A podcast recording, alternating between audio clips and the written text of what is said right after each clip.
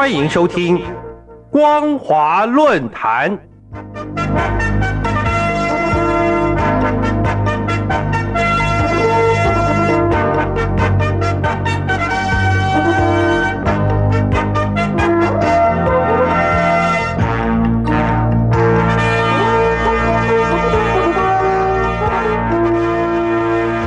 各位听众朋友好，欢迎收听光华论坛，我是罗杰。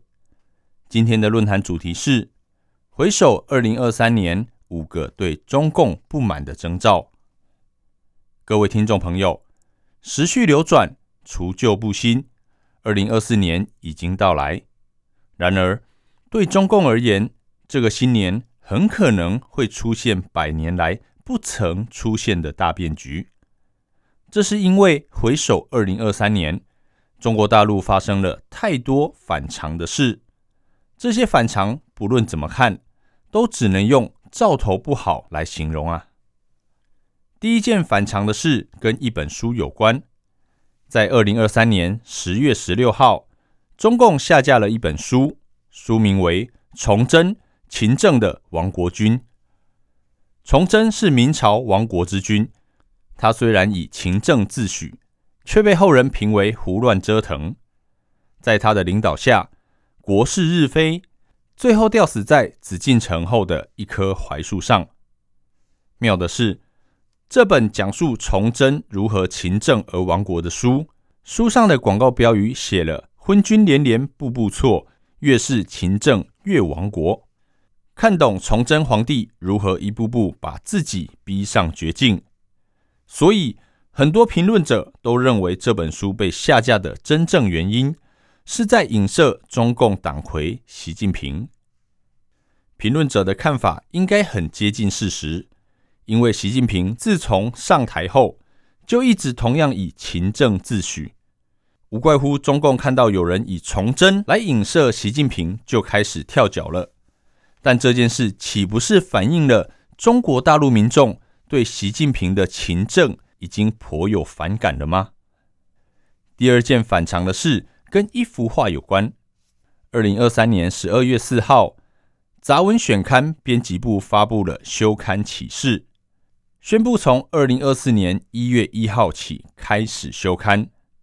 但是在十二月四号当天出版的最后一期封面上，却出现一幅极具讽刺性的漫画。这漫画的内容中，画出一个大手指正在指引方向，许多人排着队朝着手指的方向往前跑，跑到最后却一个接一个掉进万丈深渊。不少评论者认为，这幅漫画也是在影射习近平。这种评论应该是有本有据的。想想看，在中共党媒最常看到的。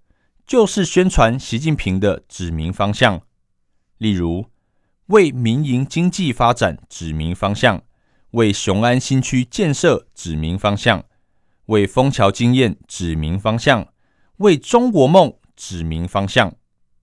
如今在民众的心目中，这些指明方向最终将会掉进深渊，这岂不是在打脸习近平吗？第三件反常的事。跟一首词有关。二零二三年六月三十号，中共中央机关刊物《求是》发表了习近平二零二二年三月一号在中央党校青年干部培训班上的讲话全文。其中一段为：“如果我们培养出来的人都不信奉马克思主义、共产主义，也不举中国特色社会主义这面旗了，就会发生东欧巨变。”苏共垮台以及苏联解体那种故国不堪回首月明中的悲剧，评论者指出，“故国不堪回首月明中”出自南唐亡国之君李煜的词《虞美人》。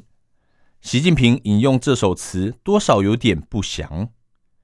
之所以评论者认为此事不祥，是因为习近平不自觉讲出，我们培养出来的人都不信奉马克思主义。共产主义了，代表他对民心的改变是极其担心惧怕的，因此他才会说将很可能发生故国不堪回首月明中的悲剧。但这岂不表示失去民心的共产党正在走向崩亡吗？第四件反常的事跟一个字有关。财经评论人士老蛮在二零二三年底发文说：“如果要选年度汉字，我建议选‘跌’字，因为房价下跌、股价下跌、收入下跌、出口下跌、投资下跌、汇率下跌、就业下跌以及生育下跌，与老百姓生活相关的一切都在下跌。”评论者指出，这个“跌”字代表着中共施政的不当，也代表未来运势的走跌。因此，二零二四年显然也好不到哪里去。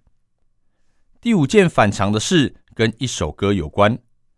二零二三年七月十九号，中国大陆歌手刀郎的新歌《罗刹海市》一经问世，立即火遍全网，成为二零二三年。最重要的文化现象之一，评论者认为，歌词中的那马户不知道它是一头驴，那又鸟不知道它是一只鸡，可是那从来没蛋儿生来就黑，不管你咋样洗呀，那也是个脏东西，就是在嘲讽当今中共的颠倒黑白、混淆是非正邪，这等于是在对中共鸣鼓而攻之。也是民众产生强烈共鸣的深层原因。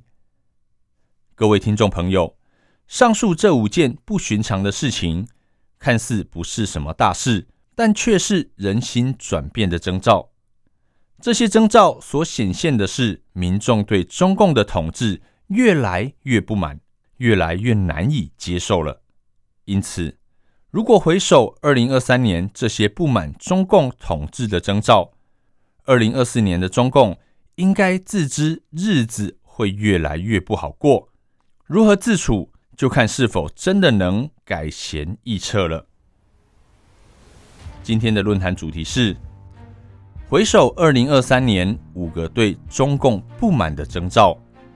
我是罗杰，谢谢你的收听。